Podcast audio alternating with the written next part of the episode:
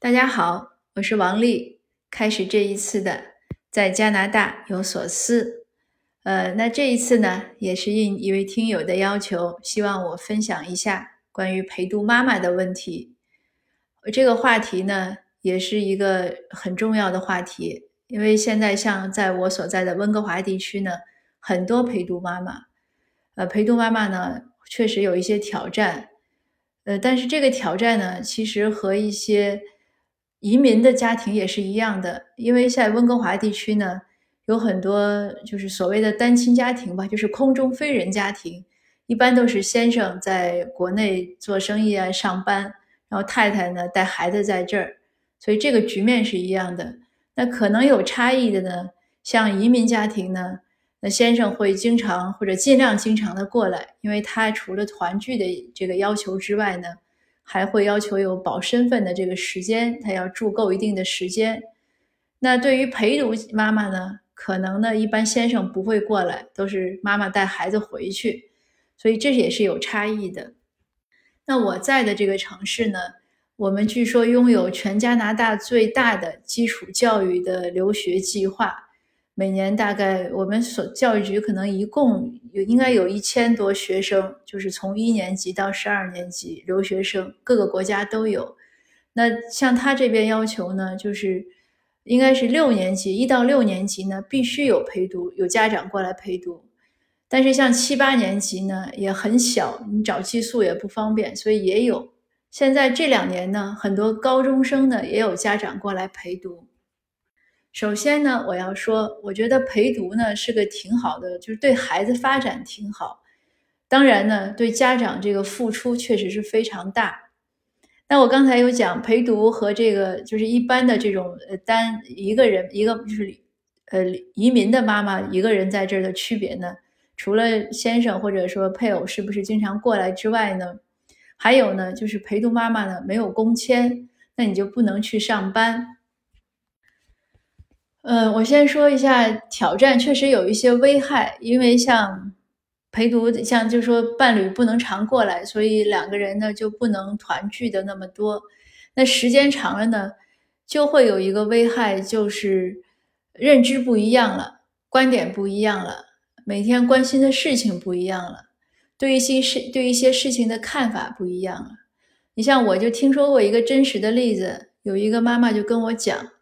他说：“哎呀，他说他先生倒是过来，可是他说我怎么那么不喜欢他过来？他一过来，因为他先生也是做生意的，可能在原来在公司里呢，就是当老板当惯了，说话吆喝惯了。他说他怎么那么粗鲁呀？你看人家这边人说话都是请呀、谢谢呀，就是老板对员工都很客气，他过来就像个那种就是土财主一样，到处吆喝，声音也大，开车也不懂得让。”所以这是个很典型的一个一个例子，就是两个人的认知差异呢，因为每天看到的东西不一样。那当然，我也知道有一些呢，有一些确实就是导致了婚姻的破裂。这个也和像单亲的，就是以那种空中飞人的家庭一样，有一些家庭呢也破裂了。呃，但是我想呢，这个虽然是家庭破裂了，可是要说呢。呃，我认为根儿上也还不是说夫妻分离，这个夫妻可能原来就有裂痕，所以不能完全归罪于说是两个人分开。如果两个人三观很一致呢，或者感情很深厚呢，呃，愿意在一起的心情就是这个非常重呢，呃，大概也没有那么容易分离。当然，这个我们也要需要注意，所以一旦你是就是一方这样空中飞人呀，然后或者是来陪读呀。这个确实要想一些怎么规避家庭破裂的方法，而且要知道有这样的危险。那所以来之前呢，要三思。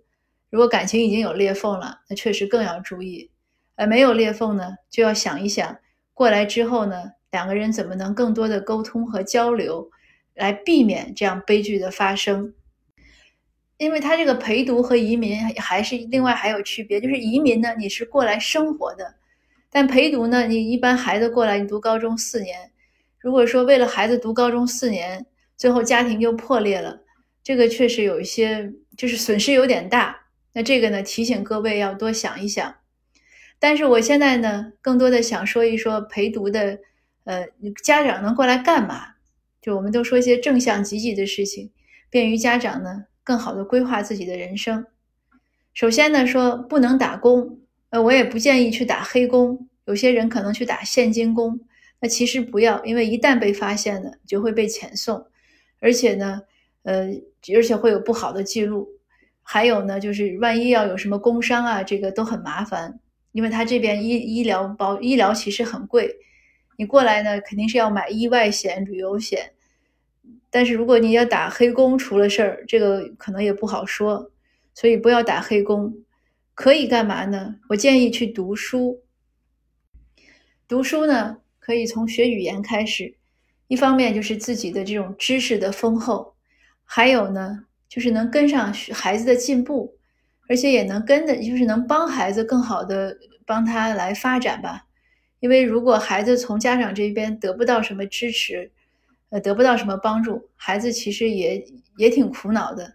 因为毕竟家长更有经验，但如果我们语言呢一窍不通，你语言不通，你就没有办法在这个社会切实的接触，那这个就就是等于过来只是给孩子做个饭，照顾一下生活，呃，就有些亏了吧。我觉得付出那么大的努力，应该能更好的支持孩子才更好。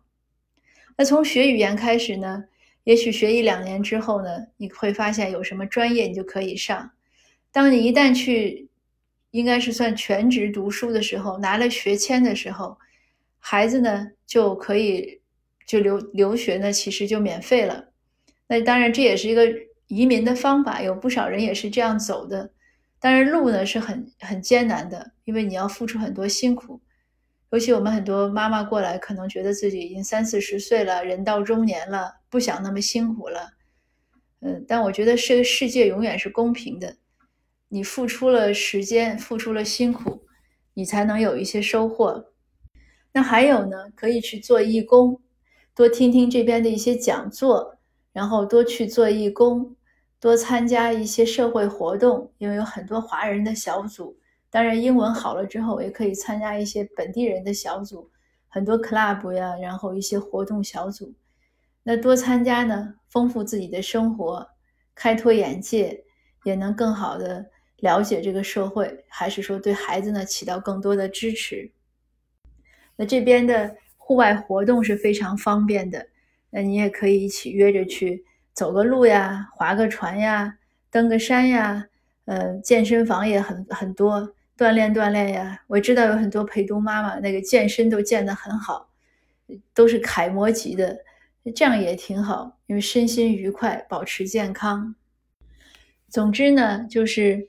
呃，陪读呢是件不错的事儿，但是确实呢也有一定的风险。这个在做之前呢，一定要充分的考虑，并且在陪读的这些过程中呢，要尽量的去弥补一些遗憾，尤其是夫妻之间的互动，呃，包括团聚这些要充分的想到。那还有呢，就是不要忘了加强自身建设，不要虚度这几年的时光。因为我们做一个好妈妈的同时呢，也是要做更好的自己。那今天的分享呢，也就到这儿。祝福各位陪读妈妈都能在加拿大生活的愉快、健康，然后能不断的取得进步。谢谢您，我们下次见。